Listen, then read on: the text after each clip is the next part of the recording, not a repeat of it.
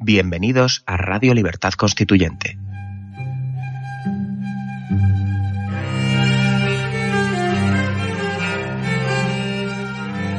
Están escuchando Radio Libertad Constituyente con don Antonio García Trevijano.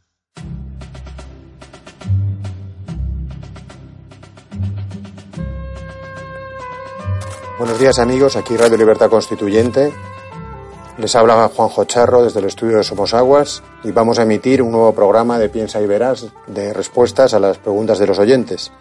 Me acompaña nuestro amigo y maestro Antonio García Trevijano. Buenos días, don Antonio.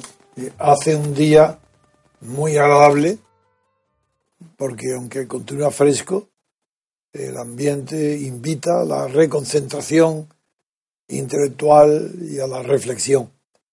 Hoy voy a responder a las preguntas de mis queridos amigos y oyentes, seguidores del MCRC y ciudadanos, con un anuncio de una novedad. Y es que el día 1, es decir, mañana a las 13 horas, a partir de las 13 horas, vamos a emitir un, en directo un programa de aquí mismo, de radio y televisión, con el diputado venezolano, señor Franceschi, que es el único político de Venezuela que hoy está defendiendo la ruptura democrática del régimen chavista.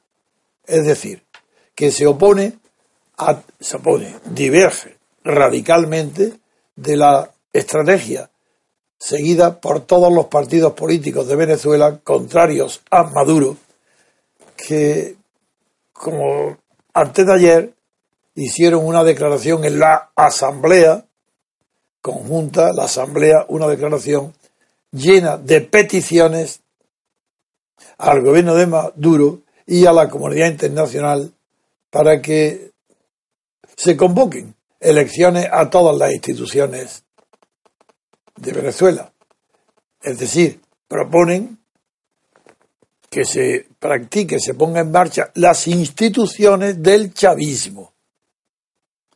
Como conocemos a la perfección que quien usa las instituciones se queda en ellas, hay un diputado que desde el punto de vista político es más inteligente y desde el punto de vista moral más coherente que es el señor Franceschi, que propone a la oposición democrática y al pueblo venezolano que practique y siga la estrategia y la táctica que los españoles seguimos para derribar por vía pacífica el régimen de Franco, la dictadura de Franco, que fue la ruptura democrática. Para aquellos que no sepan de qué significa esto de la ruptura democrática, quiero explicarles que ese término fue acuñado por mí después de haber conocido y estudiado bien el libro de uno de los mejor, más grandes filósofos de la ciencia, Thomas Kuhn, quien describía el progreso científico como una cadena de rupturas de paradigmas científicos. Un paradigma para Kuhn era un descubrimiento ejemplar que encarrilaba en una determinada dirección el estudio de la disciplina científica donde se producía el paradigma. Newton produce el paradigma de la mecánica, de la gravedad, y condiciona la evolución de la ciencia física hasta Einstein. Einstein funda el paradigma de la relatividad y abre una nueva etapa. Y durante ese tiempo, entre una ruptura y otra de paradigma, se van produciendo avances dentro de ese paradigma, lentos y poco a poco. Inspirado en esa idea, yo creé el término ruptura democrática del régimen franquista. Es decir, romper el régimen de una dictadura como el de Venezuela, romper el régimen mediante, por vía pacífica, mediante métodos democráticos, mediante la democracia. Así, ruptura democrática eh, quiere decir una ruptura que produce una revolución pacífica, democrática del régimen chavista. Pues bien, le anuncio que mañana se va a producir aquí eh, un diálogo entre el diputado venezolano Franceschi y yo mismo, porque él defiende, como yo defendí entonces, la estrategia de la ruptura democrática del franquismo. Y él defiende hoy, el, el diputado venezolano, es el único que defiende hoy la ruptura democrática del chavismo. Os convoco porque mañana creo que puede ser un día memorable para Venezuela y para nosotros. Para Venezuela, quiero decir, soy, quiero ser exacto en mi, terminología, para todos los oyentes venezolanos y españoles que participen de nuestro programa mañana, día 1 de mayo, es la convocatoria que hay también en Venezuela de todas las fiestas eh, celebradas en el mundo con motivo para celebrar el 1 de mayo como Día del Trabajo. Como hoy esa convocatoria en Venezuela va a tener lugar en un ambiente de tensión, de miedo y de esperanza, esa es la razón, por esa razón, el diputado me solicitó intervenir conmigo en este programa para mañana y lo he aceptado gustoso. Es más, si yo hubiera tenido confianza con él antes, hubiera sido yo quien le hubiera propuesto que participara conmigo en una jornada que tal vez pueda ser histórica si las masas que se levantan y que protestan contra el chavismo, en lugar de seguir a los partidos de la Asamblea Nacional que están pidiendo elecciones con arreglo a la ley eh, electoral del chavismo, se inclina la masa de la población, los ciudadanos, se inclinan por la ruptura pacífica del régimen chavismo, del chavista.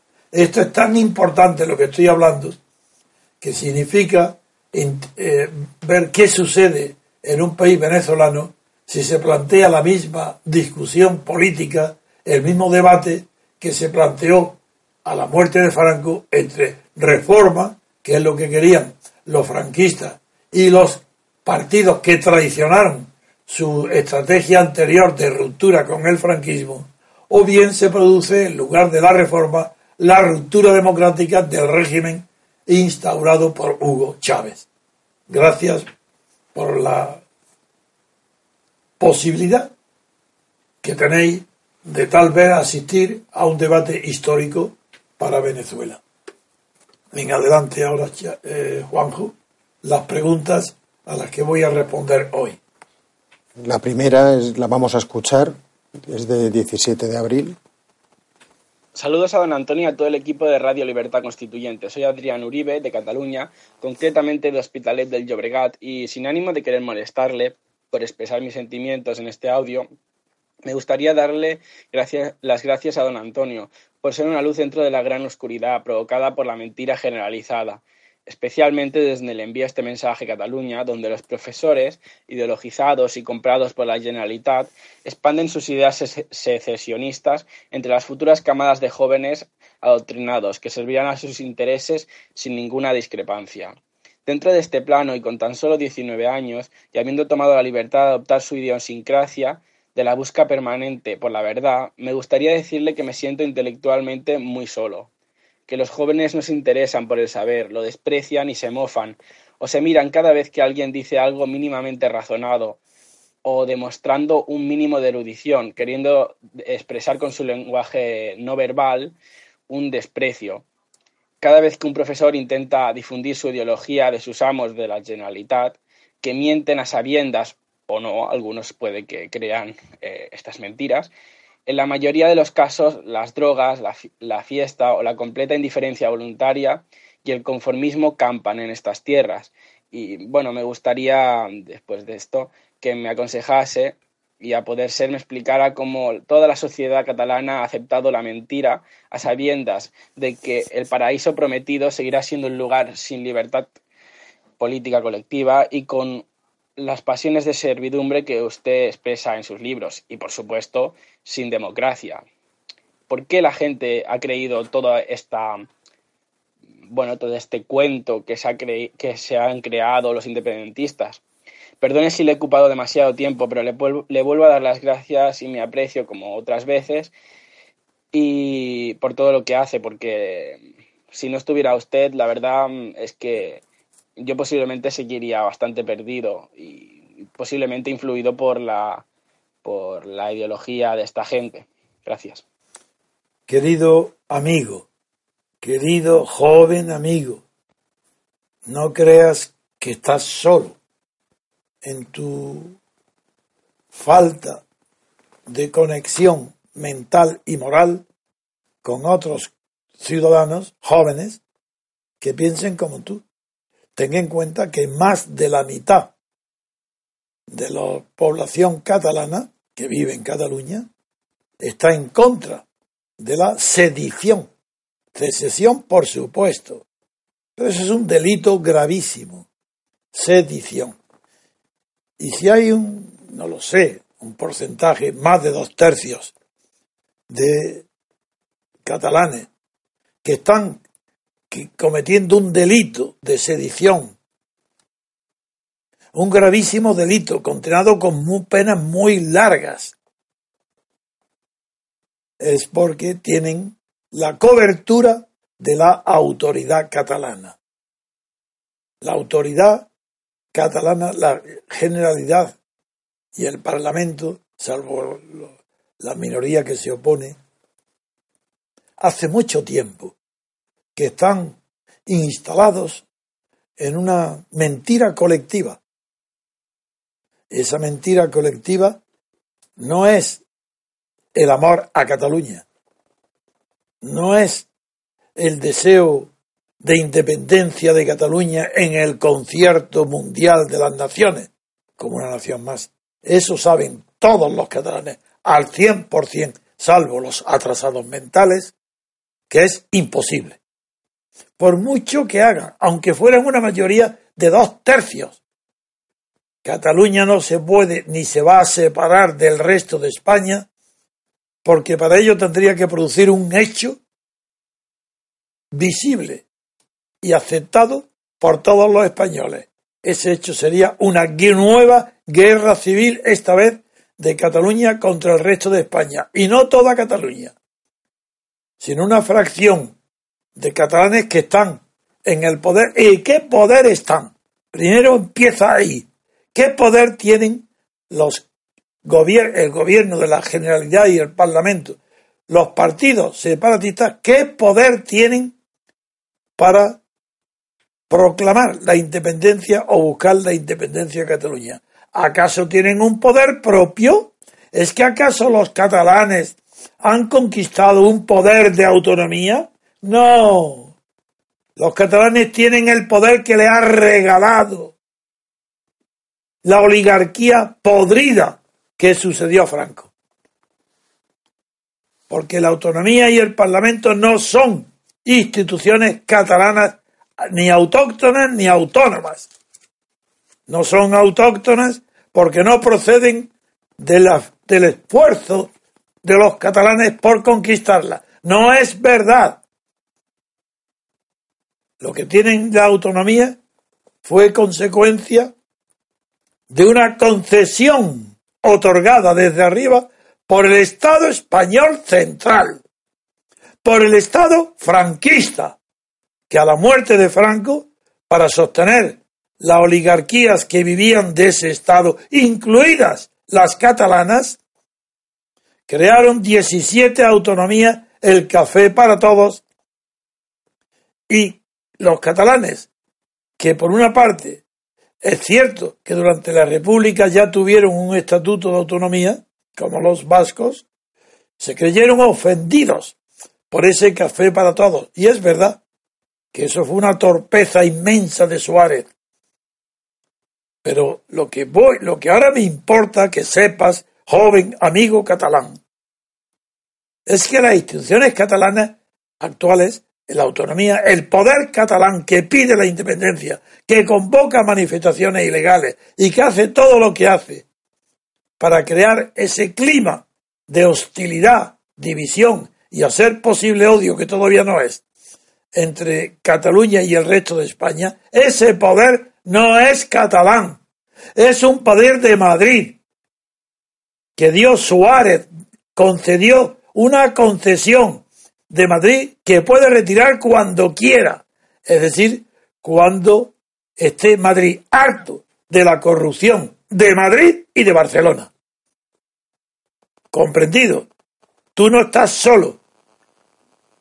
Ni siquiera en Barcelona, ni en ni, ni tampoco en Cataluña.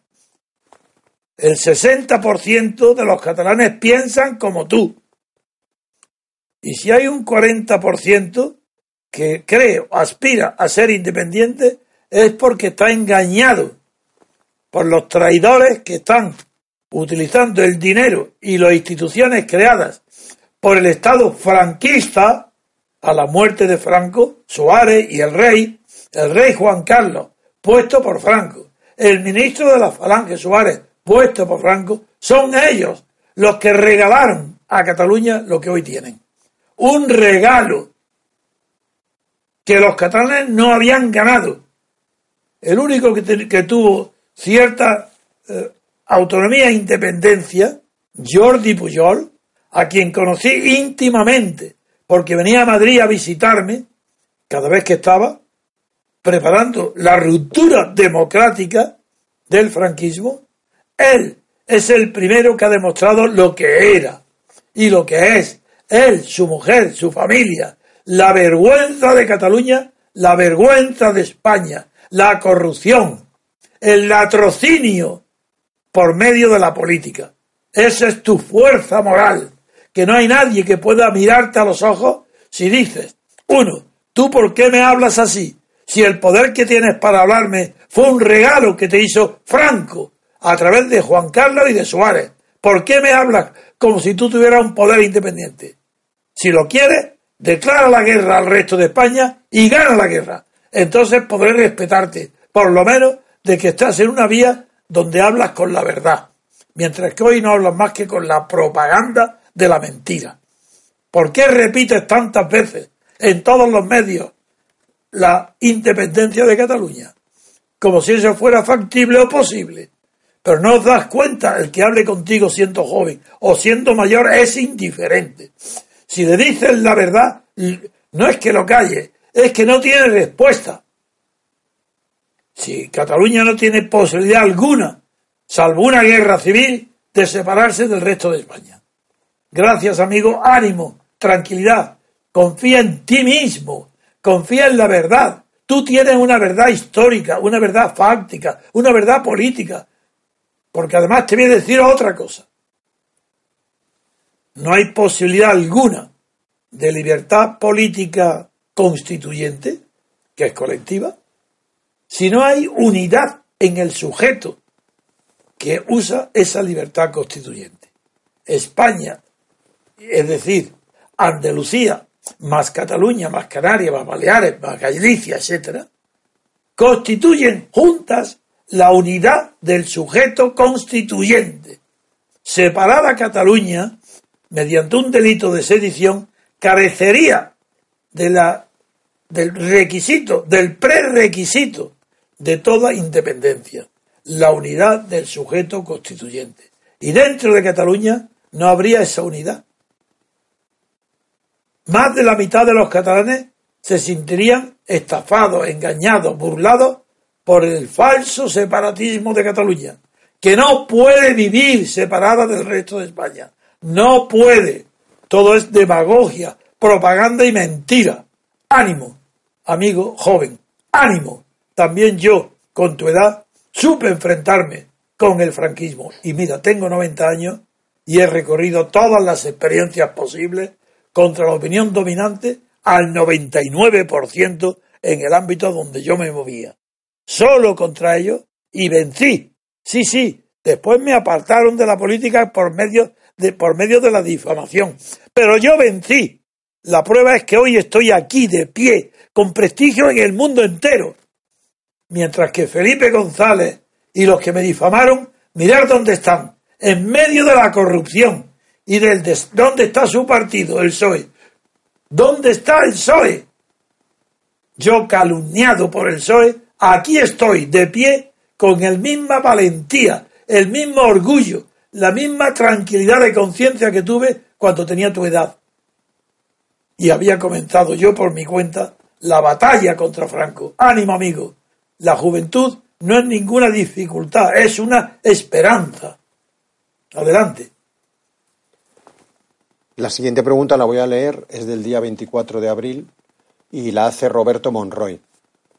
Don Antonio, cuando nos referimos a los clásicos, tres poderes del Estado, ¿podría explicarnos qué es exactamente lo que debemos entender por poder? ¿Es la capacidad para crear? Si fuera así, resulta claro que la judicatura no ostenta capacidad para crear, antes bien es verdadera esclava, en teoría, en su función de interpretación y aplicación de las normas. Tampoco acabo de ver genuina capacidad para crear en el Ejecutivo, solamente consigo verla en el legislativo, en la Asamblea, lo cual me llevaría a pensar que es este el único poder existente. Le ruego que me ayude a despejar esta duda. Muchísimas gracias por su tiempo. Recibo un saludo muy cordial. En primer lugar, querido amigo, cuando se habla de separación de poderes, es una expresión que tiene mucho más significado literario, político y sociológico que es sustantivo. No es que haya tres poderes que tengan sustancia para sostenerse por ellos mismos. No, no, el poder no hay más que, dentro de una nación, poder no hay más que uno. Y jamás ese poder está en el legislativo. Nunca.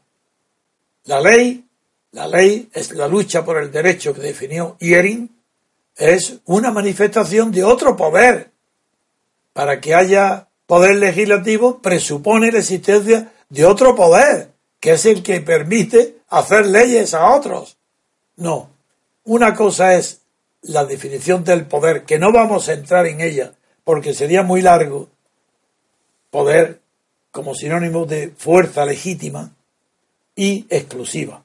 Es decir, no hay poder más que, decía más Weber, el que tiene el monopolio legal de la violencia. La violencia es la fuerza armada, el ejército, policía. El poder no hay más que uno en, en todas las democracias y en todas las dictaduras.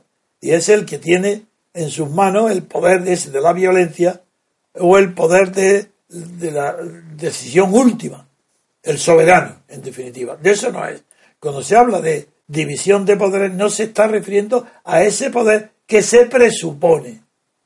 Se refiere a que en un sistema democrático, no en un sistema liberal, en el sistema liberal no hay división de poderes. En las dictaduras no hay división de poderes, porque formalmente y materialmente no hay más que un poder, el del dictador. Pero cuando se habla de división de poderes se refiere a la división formal, no al concepto material del poder que es el que tiene la fuerza. Pero ese poder para gobernar no puede estar en todas partes actuando de la misma manera. Y una vez tiene que actuar dictando leyes, y para ello cierto número de ciudadanos subordinados a ese poder primero, que puede ser de un dictador que se otorga, de una oligarquía que entre ellos se reparten para tener un poder, legislativo. Es igual. Ese poder legislativo está subordinado a otro poder superior, que es el que tiene el monopolio, el soberano, monopolio legal de la fuerza. Y lo mismo sucede con el judicial o el del gobierno. Entonces la pregunta debería de ser más correctamente formulada si dijeras, el poder como concepto material no puede tener más que un sujeto legítimo, nada más que uno, si no, no sería poder. Ese sujeto legítimo es el pueblo gobernado que unido entero, si hay una unidad del sujeto, tiene la soberanía política para decidir lo que todos quieran decidir. Y eso es una teoría, porque en la práctica el poder de Estados Unidos nace de que vence en una guerra a los británicos, en la guerra de independencia. Y, y de repente al expulsar al que tenía el poder, que era el ejército de ocupación de colonial de Inglaterra en Estados Unidos, lo expulsa y el poder le pertenece al pueblo, pero ese poder no tiene forma, eh, pertenece a los ganadores de la guerra, pero no tiene forma. Entonces se reúnen los jefes que han conducido a ese pueblo a la victoria, Washington, el cabecilla, porque era el que tenía el, el poder de ser el jefe del ejército, se reúne con los que le han ayudado a esa victoria y se reúnen y hacen para el pueblo una constitución y la someten luego a la aprobación del pueblo. Y esa constitución fracasa, pero el poder sigue siendo ellos mismos. Fue la constitución confederal. Y ellos mismos, grandes hombres de la humanidad, como tal vez no haya habido nunca en la historia, ellos mismos se dan cuenta que se han equivocado, que han hecho una constitución confederal y que eso no funciona. Y hacen otra constitución ellos mismos. Lo que las hace es una minoría siempre, pero lo hacen con la conciencia moral de estar representando, sin tener poder expreso, sino moral y políticamente, a todo el pueblo de ciudadanos de Estados Unidos que han vencido a Inglaterra. Y hacen la segunda constitución. Y ahí aparece por primera vez el concepto de separación de poderes. Ahí, en la Constitución de Estados Unidos. Antes nadie hablaba de eso. ¿Cómo, cómo se va a hablar en una monarquía absoluta de Europa de separación de poderes? Pero si el poder venía de Dios directo a la cabeza de los reyes. No, aparece la separación de poderes históricamente ahí. Llega luego la Revolución Francesa. Y en la Revolución Francesa que se inspira equivocadamente en Rousseau y desprecia a Mirabeau, perdón, a Montesquieu. Siempre digo, cuando, como hablo rápido, no pienso en los nombres, a veces me equivoco, pero no tiene importancia, porque eso no es de ahora por la edad, eso me ha pasado siempre, que los nombres extranjeros, pues si empieza con M, Montesquieu, digo Mirabeau, porque me acuerdo de la M. En fin, eh, ahí en Francia, el artículo, por primera vez, se dice claramente que, en qué consiste eso de la separación de poderes, que es la pregunta que tú me has hecho.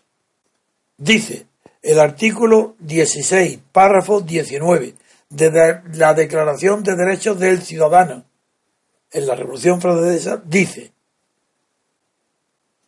donde no hay separación de poderes, no hay constitución. Eso dice literalmente. ¿Qué quiere decir? Pues que la Constitución tiene por finalidad exclusiva producir una separación de poderes. ¿Y cómo, qué, qué explicación? El poder sigue siendo único. Pero ese poder único que tiene la soberanía por una victoria militar o un monarca, en el caso de la Revolución Francesa, Luis XVI, que tiene el poder, la Constitución separa ese poder y, produce tres, crea tres poderes. Al rey le quita todas las prerrogativas que tenía, menos la de gobernar. Y, le y a Luis XVI le atribuye el poder ejecutivo. Él puede designar libremente al gobierno. Pero le retira el poder legislativo. El rey ya no puede legislar, no puede dictar leyes, ni aprobar leyes. Eso pertenece al pueblo que vota, una minoría pequeña, pero al pueblo que vota, que vota y elige diputados para que se incorporen a una asamblea que a partir de entonces ya no será asamblea constituyente, sino asamblea legislativa, para que apruebe las leyes. Y en tercer lugar, un poder judicial para que resuelva los conflictos entre el Ejecutivo y el Legislativo y sobre todo para que su propio poder garantice la independencia de los tribunales. He terminado. Pues la siguiente pregunta es del 17 de abril y la vamos a escuchar. Hola, don Antonio. Soy Adrián de Málaga. Me gustaría hacerle una pregunta que creo que en la radio nunca se ha hablado de ello. Y es sobre su proceso creativo como escritor. Uy, Yo creo que sería de gran valor que nos comentase Sí. usted cómo eh, hace artesanalmente, cómo, qué fase sigue para, hacer, para escribir un libro. de acuerdo. Que nos cuente cómo de unas ideas que revolotean en su mente, al final acaba saliendo una obra escrita con determinada forma. Es decir, de ideas informes en su mente, al final usted escoge frases entre todas las palabras y todas las frases del mundo o todas las posibilidades y las cristaliza en un libro con una letra impresa y que ya se, se imprimirá de forma inamovible. Más concretamente, don Antonio, mi pregunta es, ¿cuál es su método? ¿Qué fases sigue usted a la hora de escribir un libro? Yo me atrevo a adelantar que primero la idea nacerá en usted a partir de leer a otros autores, a otros filósofos del pensamiento y, etcétera. Y de las notas que usted va tomando de estos autores, bien notas mentales o escritas en una libreta aparte o señalaciones en el propio libro de los otros autores. Segundo, yo imagino que usted va escribiendo notas y borradores inconexos durante más o menos tiempo y desordenado sobre el tema ese que quiere usted tratar y todo en sucio. En tercer lugar, y sigo imaginándome, usted pues sistematizará esas notas y las irá ordenando, apareciendo ya lo que es los capítulos del libro y digamos la estructura de la obra. En cuarto lugar, pues usted ya escribiría el libro en sí. Es decir, de todas esas notas, pues ya va eligiendo en concreto las frases que va poniendo y cómo va a quedar finalmente. Y ya la última fase, supongo, que ya pasaría todo a limpio, a máquina, o quizá otra persona de la editorial que sea, pues lo hace por usted, y haría ya las últimas correcciones, y finalmente, pues ya le pondría el título a la obra, que yo imagino que el título es lo, lo último que se pone, ¿no? En definitiva, don Antonio, no sé si el proceso que yo he barruntado es el que sigue usted o cómo lo hace, pero me encantaría que nos detallase cómo usted ha ido escribiendo sus libros, lo, qué método ha seguido y las fases en la producción de sus obras de pensamiento. Yo creo que las palabras del más grande escritor y pensador de- español del siglo XX pues sería muy inspiradora para todos nosotros y más para los que escribimos y algún día pues queremos producir o poner nuestro granito de arena en el pensamiento. Nada más, don Antonio, muchas gracias. Uy, uy, amigo Adrián, qué tema has tocado. Bien, un tema del que muy pocos hablan ni quieren hablar siquiera. En primer lugar, antes de partida te digo, tú has descrito el método que siguen todos los profesores de universidad o de instituto que no conducirán jamás a producir nada interesante, al fracaso intelectual. Es así como no se llega a nada. No conozco un solo genio de la historia del pensamiento que haya escrito como tú dices, ni uno. Y tampoco, y, todos los libros, el 99% de los libros intelectuales de filosofía de pensamiento o de cualquier disciplina que se enseñe en la universidad está escrito como tú dices. Es decir, las personas desconectadas por completo de la realidad exterior a la universidad. Los que escriben para profesores escriben como tú dices. Y si tú escribes así, jamás llegarás a producir nada que interese a nadie. Vamos a empezar. Vamos a empezar. En primer lugar, las ideas no producen ideas. Y el método que tú dices está basado en el estudio de las ideas de otra persona, tomar notas, sistematizarlas, en fin, lo que tú has descrito maravillosamente. Y que yo no he seguido jamás en mi vida. Ese procedimiento, al contrario, me horroriza. Yo hasta que no fracasó el proyecto de el proyecto no, el plan seguido para conseguir la ruptura pacífica del franquismo por medio de la sublevación pacífica, la insurrección de los españoles, yo no escribí nada. Yo no escribí nada antes de los 50 años, ni es que ni me atrevía siquiera a pasar por mi cabeza la posibilidad de que yo escribiera algo. Para escribir algo no es que hay que estar inspirado como se dice de los escritores y las musas. No, no. Para escribir algo hay que decir algo nuevo que decir. Y como las ideas no producen ideas, pues no se podrá tener nunca nada nuevo que decir por muchos autores que leas en tu vida. Por, aunque leas desde el principio a todos los grandes genios de la, de la humanidad sobre una materia, en este caso sobre la política, ninguna de sus ideas sirve para crear ninguna idea nueva. No servirá más que, en el mejor de los casos, para ser un buen profesor de esos autores, de las ideas de otros. Pero ideas propias, ¿crees que se puede tener una sola idea propia leyendo lo que piensan otros? ¿Lo que piensan otros de qué? ¿De otros tiempos? Como los grandes genios griegos o del Renacimiento. Pero lo que piensan sobre qué? Sobre acontecimientos que no han vivido, pero que saben ellos. Esos grandes genios, ¿cómo van a escribir de lo que sucedía en España bajo Franco? ¿Cómo pueden inspirarme? ¿De qué? Solamente los hechos auténticos y verdaderos. La observación como un verdadero científico, lo mismo que la observación de un químico, de las mezclas o que haga, o de lo que vea en el microscopio que utiliza, lo mismo, no hay diferencia ninguna en la observación de los hechos decisivos para tener ideas propias sobre la política. Y si no tienes ideas propias sobre la política, no escriba una palabra, porque harás el ridículo, no. A lo mejor te sirve para ser catedrático y tener mucha fama en un país de inteligentes, sabios, y no sabes una sola palabra. Y no eres inteligente tampoco, porque no has aprendido con la realidad ni con los hechos. Eres un bibliotecario que quiere meter en tu cabeza las ideas de otros tiempos. No, no, ese no es procedimiento, ese es lo que hay que huir toda persona que quiera crear. Ahora, si lo que quiere es difundir, copiar o mezclar, pues haces muy bien en el procedimiento y serás catedrático y podrás ser famoso y podrás escribir en los periódicos y te podrán alabar como el hombre más inteligente de tu tiempo. Falso. Una persona que no dirá nada nuevo jamás porque lo que producen ideas son los hechos.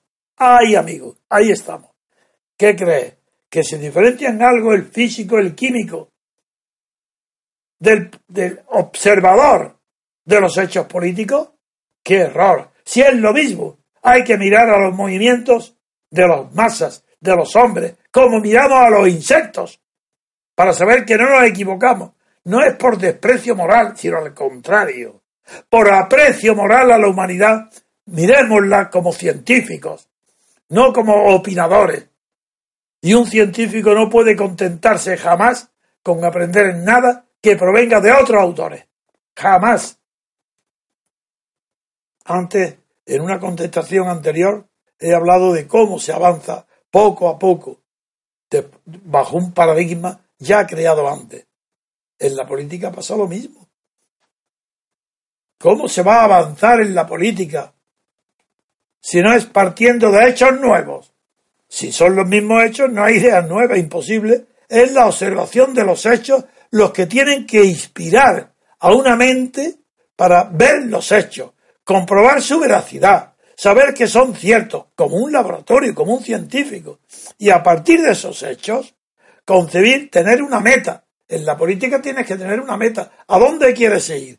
a conquistar el poder para ti, para tu clase, o quieres conquistar la libertad para quién? ¿Para un grupo o para todo el pueblo? Tienes que tener una meta y esa meta es la que te dicta el método a seguir para alcanzarla. La meta que persigas. Yo perseguí la meta de la libertad y toda mi obra entera, que no empiezo a concebir nada, nada, no concibo nada, en mi, en mi cabeza no hay nada, no hay más que concentración hasta los 50 años en la batalla pacífica por derribar la dictadura, por decir la verdad, por luchar contra las mentiras de la prensa, las radios, televisiones, la mentira total, esa es la batalla. ¿Cómo voy a ocuparme de tener ideas propias? Me basta con decir, como siempre pongo, decir a los ciudadanos españoles que el día que está lloviendo, digo, está lloviendo, y todas las televisiones y la prensa está diciendo que es un sol maravilloso. Me basta con esa mentira la verdad y la mentira como conceptos distintos del error. El error es otra eso es respetable. Del error se puede salir. De la confusión que produce la mentira nunca. Pero para estar en el error hay que estar buscando la verdad. ¿Cómo sabes que una cosa es errónea si no tienes un concepto previo de la verdad? Ese es el método, el método científico. Yo no he seguido otra, otro método distinto. Por eso digo que yo soy un científico de la política. No digo que, que eso sea posible para todo el mundo. Lo que digo es que yo me he guiado, no he escrito, hasta que los hechos ciertos que yo observo empiezan a impulsarme a que lo explique a los demás. Que lo que yo veo y he visto, que es la mentira total de Franco muere, y cómo con mentiras el Partido Comunista y el Partido Socialista y todos los partidos llegan a pactar un consenso que es mentira, que es un reparto de botín, y se crean autonomías, que es mentira, que es para repartir puestos entre los seguidores, que todos los partidos españoles, a la muerte de Franco, los clandestinos y los derivados de la dictadura, que también eran, por un lado, la falange y por, y por, otro lado, la oligarquía financiera, ya empiezo ahí a ver enseguida, pero inmediatamente, cómo se, sus, qué sucede para sus, qué sucede a la muerte de un dictador para que lo continúe luego, qué poder continúa. Y escribo mi primer libro, que se llama Derecho Nacional a la Conciencia de España, donde trato de la servidumbre voluntaria. Y es ahí que al ver lo que está pasando en España y saber que son siervos, recuerdo por mi cultura que un señor muy joven, un niño, con 19 o 20 años, escribe un libro que se llama Etienne de la Poesía, el, escritor, el niño amigo de Montaigne, que se llama La servidumbre voluntaria, el todos contra uno, o el todos. Entonces, por necesidad de describir lo que está pasando delante de mis ojos, que es como la muerte de Franco, el Partido Comunista traiciona lo que lleva diciendo durante 20 años, me traiciona a mí, que he fundado la Junta Democrática para que después de Franco se abra un periodo verdadero de libertad constituyente. Como lo traiciona, tengo que explicar a mí mismo primero y después al mundo, y en este concreto a España, cómo se produce la sucesión a un dictador. Y, y después de ver lo que pasa en España y, y conocer lo que es la servidumbre voluntaria, de miro lo que ha pasado en Europa a la muerte de los dictadores por la guerra mundial. Y veo que lo que pasa en Europa a la muerte de Hitler y Mussolini es muy parecido a lo que pasa en España a la muerte de Franco. Y al ver el parecido, empiezo yo mismo, sin tomar nota de nadie, todo en mi cabeza y sin escribir nada, nada, nada, nada. Entre otras razones, porque yo me acostumbré a pensar por mí mismo en la dictadura. Y no tenía necesidad de escribir nada, porque cuando se escribe es para que lo conozca otro. Yo no escribía para otro, yo quería primero explicarme qué había pasado en España. Y descubro que ha pasado lo mismo que en Europa, que cuando mueren los dictadores, pues hay una oligarquía impuesta por un poder superior. Ese poder superior era la Armada, de Estados Unidos instalada Eisenhower y Marshall en París, en cuartel. Y esos son los que imponen un sistema proporcional de elecciones para que los que ellos designan con el dedo, es decir, los de Adenauer o de Gasperi, ellos designados por el dedo de un ejército vencedor, que es quien tiene el poder verdadero, ese poder, los llama y les dice, ahí tenéis vosotros un poder que yo os doy, pero está delegado por mí. No vais a tener ejército, no vais a tener nada, pero ahí tenéis el sistema electoral de la República de Weimar que permite que si vosotros hacéis las listas electorales vais a tener un legislativo a vuestras órdenes y sois los jefes de vuestros países. Punto. Igual que pasó con Franco. Y entonces cuando decido escribir mi primer libro, el de la servidumbre voluntaria, que continúa en vigor. De ahí no voy a describir todo el proceso, porque en un año describiría cómo he ido descubriendo, yo por los hechos he tenido que ir descubriendo el fundamento último de todos los fundamentos de mis publicaciones. Y lo digo ya para cerrar, este, eh, he dicho cómo lo inicié y diré ahora cómo lo he terminado. Lo inicié con la servidumbre voluntaria. Naturalmente que tengo que ser un hombre de una cultura grande para saber de antemano, sin buscar en nadie, que Etienne de la Poesía escribió el libro sobre la servidumbre voluntaria. Y yo tengo que leerlo entonces y ver qué, qué está pasando con esa servidumbre voluntaria a la muerte de Franco. Servidumbre voluntaria del pueblo, no de los caciques franquistas Suárez y compañía, ni de los caciques de la oposición que venden sus chaquetas, cambian de, cambian 180 grados, abandonan todo lo que han dicho por la libertad y se pasan a apoyar al poder después de Franco, como Felipe González o como Santiago Guerrillo o como los catalanes que aceptan el café para todos. No, no. Yo eso ya no, eso ya tengo que tener esa cultura. Bien, pues del mismo modo que acabo de explicar cómo empecé a escribir libros, diré cómo he terminado de escribir libros. Termino cuando llego a un descubrimiento para mí sensacional. Para mí el mayor descubrimiento que se ha realizado jamás en la historia de las ideas políticas. Nadie. No, no, sí, aquí pongo y lo digo y desafío a quien me demuestre que me equivoco o que exagero mi descubrimiento, el valor de mi descubrimiento. Lo que yo descubro es algo que ha sucedido en la realidad de los hechos históricos, porque describo lo que ha sucedido en Estados Unidos cuando ganó la guerra de independencia e hizo su constitución, la que está hoy en vigor. ¿Qué es lo que hizo? Lo voy a describir ahora. Hizo que, como se encontró de repente ganando una guerra libre, con una libertad que era colectiva a todos igual, era todo el pueblo colonizado, deja de estar colonizado y se hace libre. Y como fue libre, por eso la minoría que dirige la guerra, pues dirige la, constitución política, una constitución para darle personalidad interna e, y externa al pueblo vencedor de los ingleses en la guerra colonial. Ah, ese es el hecho.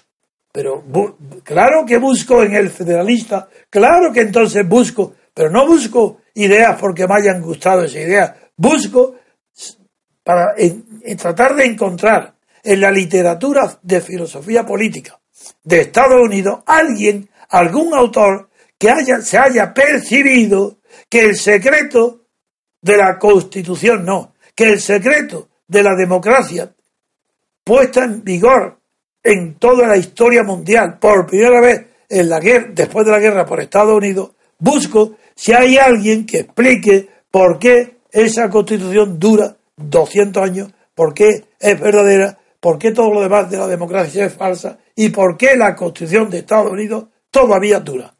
Lo busco, busco ansioso toda la literatura americana, todos los filósofos políticos, todos los escritores, y no encuentro una sola palabra de explicación tropiezo con el hecho bruto de la victoria de los americanos, norteamericanos, de Estados Unidos contra el ejército inglés y el hecho bruto del fracaso de su primera constitución y el éxito de la segunda constitución llamada presidencialista con separación de poderes. Separación en origen. El poder lo ha tenido el pueblo que ha vencido. Y la Constitución separa esos poderes mediante elecciones diferentes en origen. El poder presidencial, el poder del Ejecutivo y del Gobierno, una elección solo para ello y otra elección para designar a los diputados del Legislativo, tanto en los estados federados como en el Estado federal.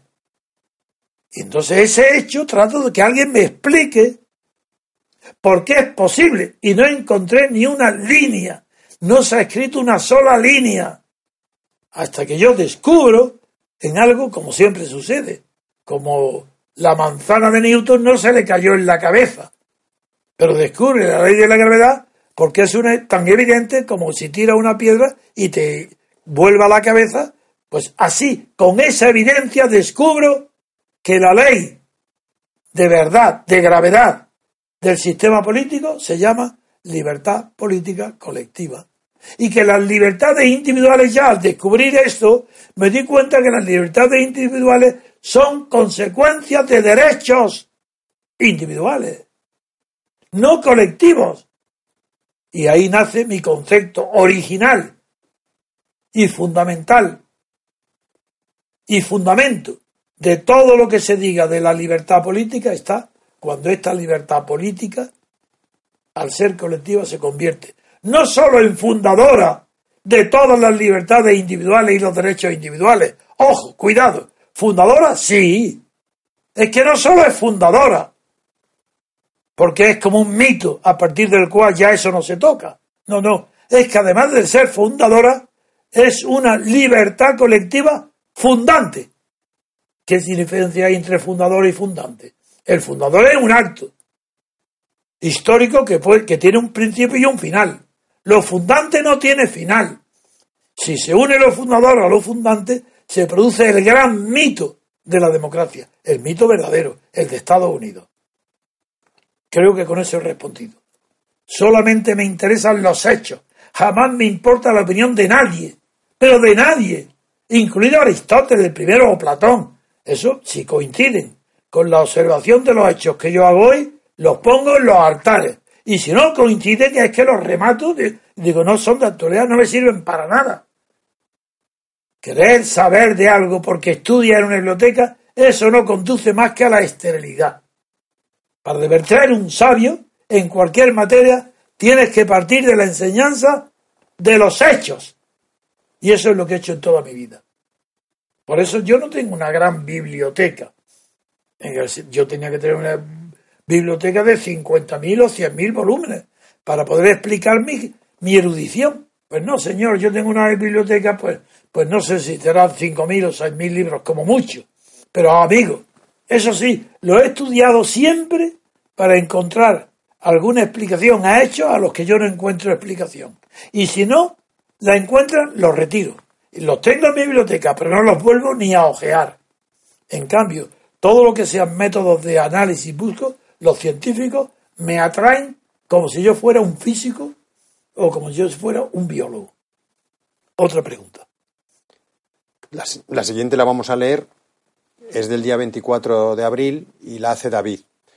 Estimado don Antonio, probablemente sea el oyente más ignorante de esta radio y apenas tengo 16 años.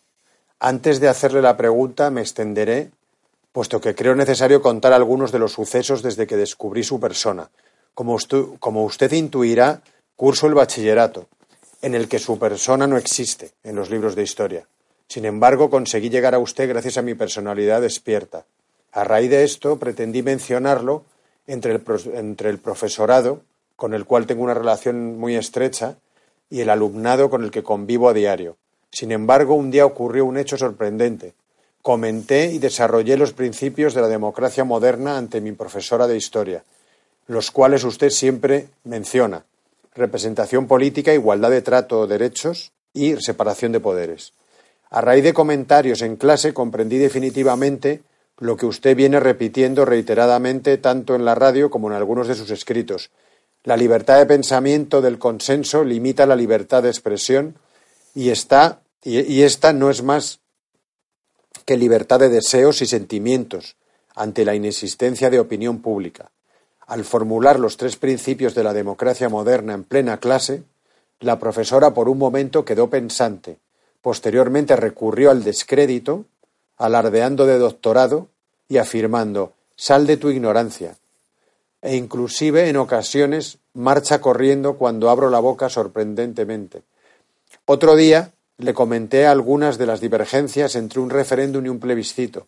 Como es previsible, siguiendo la tónica habitual, volvió a negar. Sin embargo, parece que la de dejarla en evidencia fue tal que al siguiente día de clase trajo unos fragmentos de la Real Academia enseñándolos a todos mis compañeros y reconociendo ambos términos como sinónimos. Después aseguró que no permitirá que su figura se vea infravalorada. Ese mismo día me asoció con Manuel Edilla, conocido por su dirección en la falange de las Hons, incomprensiblemente. Algunos familiares me suelen comentar, chico, si quieres prosperar tendrás que abandonar tu pensamiento libre y no desaproveches tus virtudes para el estudio. Algo imposible para mi persona, al considerarme un hombre de acción. La hazaña de un profesor apenas hace mella en mí. Me siento profundamente mal por mis compañeros desconocedores de que una facultad amparada por una autoridad o diputado no debe ser considerado libertad. Ellos se consideran libres tanto de pensamiento como de expresión, la cual es el resultado de la primera. Más que por las dos preguntas, envío esto para declarar mi total admiración a su persona, pero en especial a su pensamiento. Tras haber contado algunas de mis anécdotas, paso a formular dos preguntas. La primera intuyo su respuesta tras seguir su persona y pensamiento. ¿Por qué los que no nos vinculamos a verdades parciales estamos tan marginados? Y la segunda es qué se entiende por democracia participativa. Mil gracias. ¡Qué maravilla! Pero qué día, qué suerte, qué regalos me estáis haciendo. La pregunta anterior era extraordinaria, y aunque yo la he desmentido entero, pero qué facultad lógica para deducir el pensamiento de ideas previas del anterior eh, Roberto creo que era. No, sí, me parece, no me acuerdo bien. Pero esto es también lo mismo. Con 16 años esa madurez. Pues eso es increíble. Yo con 16 años sí. Recuerdo que estaba en el instituto Padre Suárez de Granada y allí entonces, en el año 43 o 44 sería así, muy recién terminada la guerra, pues nos eh, entrábamos en el instituto a las 10 de la mañana, a las 8 de la mañana, y nos obligaban a oír misa en el patio y cantar el cara al sol. Y yo ya, como era el séptimo, yo estaba estudiando el séptimo curso de bachillerato, no pude soportarlo más y lo he contado, pero lo resumiré ahora.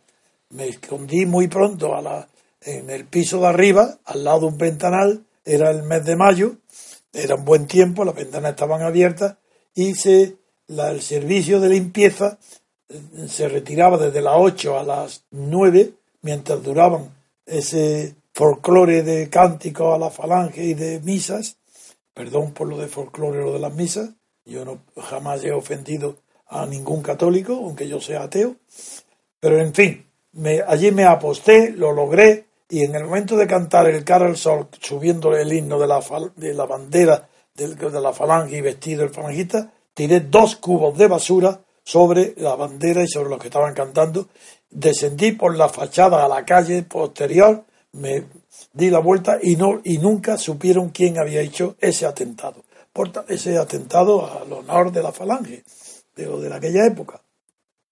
Esto lo cuento nada más que en aquellos 16 años yo tenía conciencia política, pero no tenía pensamiento político.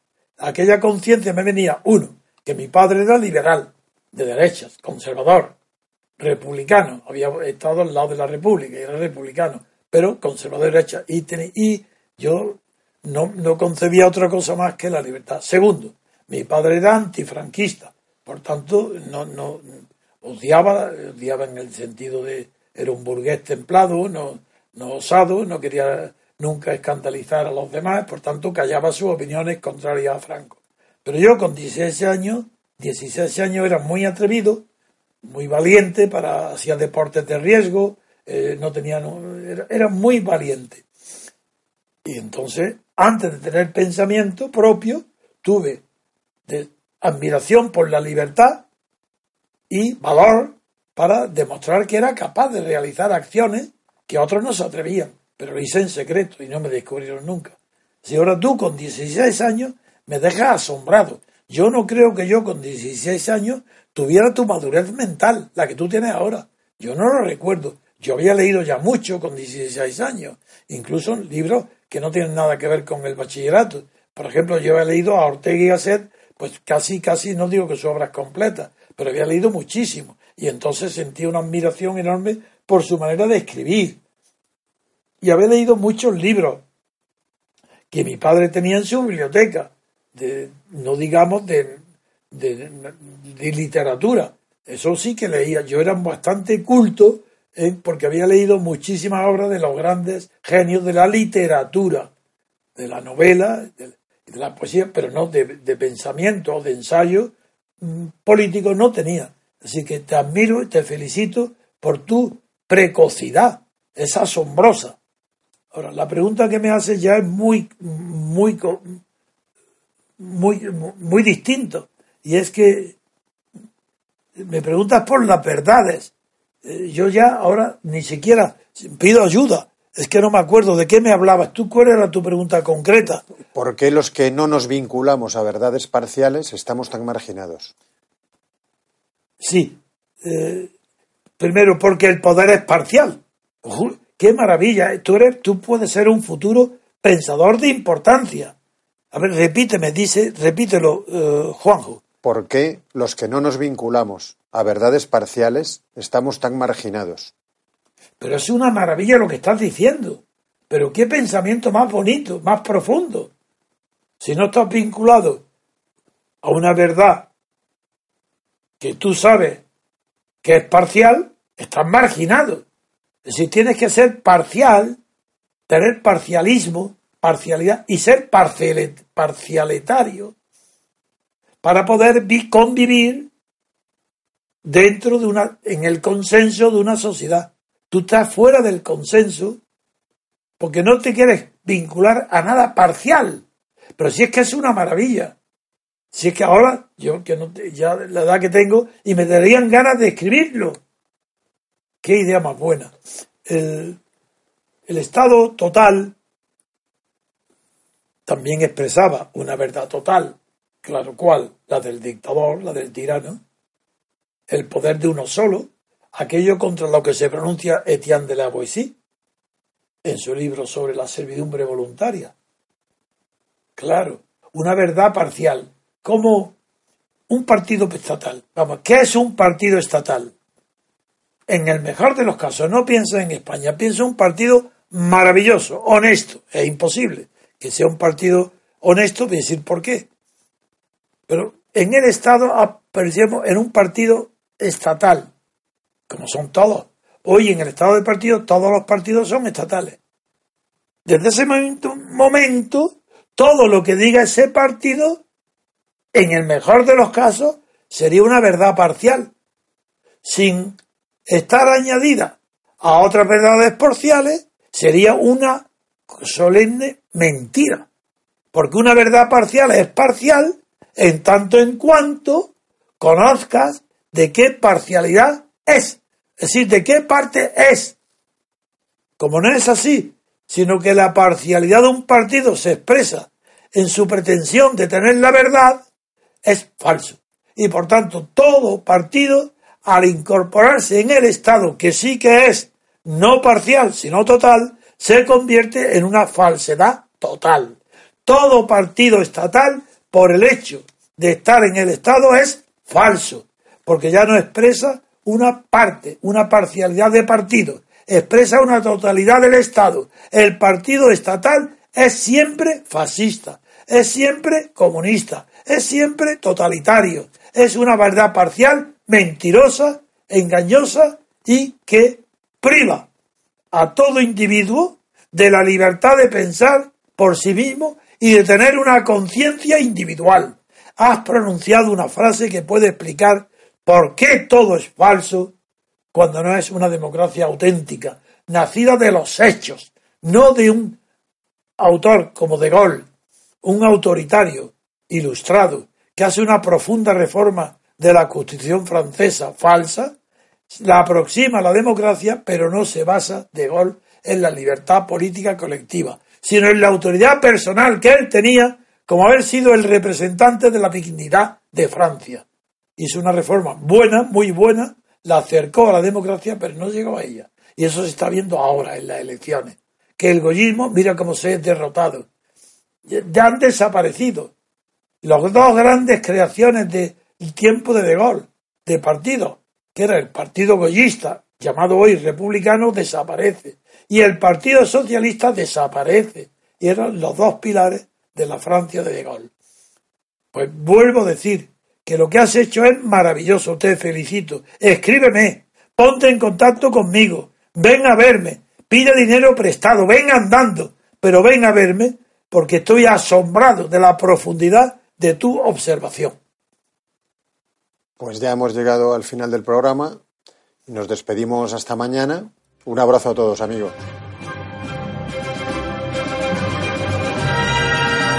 Gracias por haber escuchado Radio Libertad Constituyente. No olviden visitar la parrilla de programación en la nueva página web del Movimiento de Ciudadanos hacia la República Constitucional, en la dirección www.mcrc.es. Radio Libertad Constituyente. La libertad viene en nuestra busca.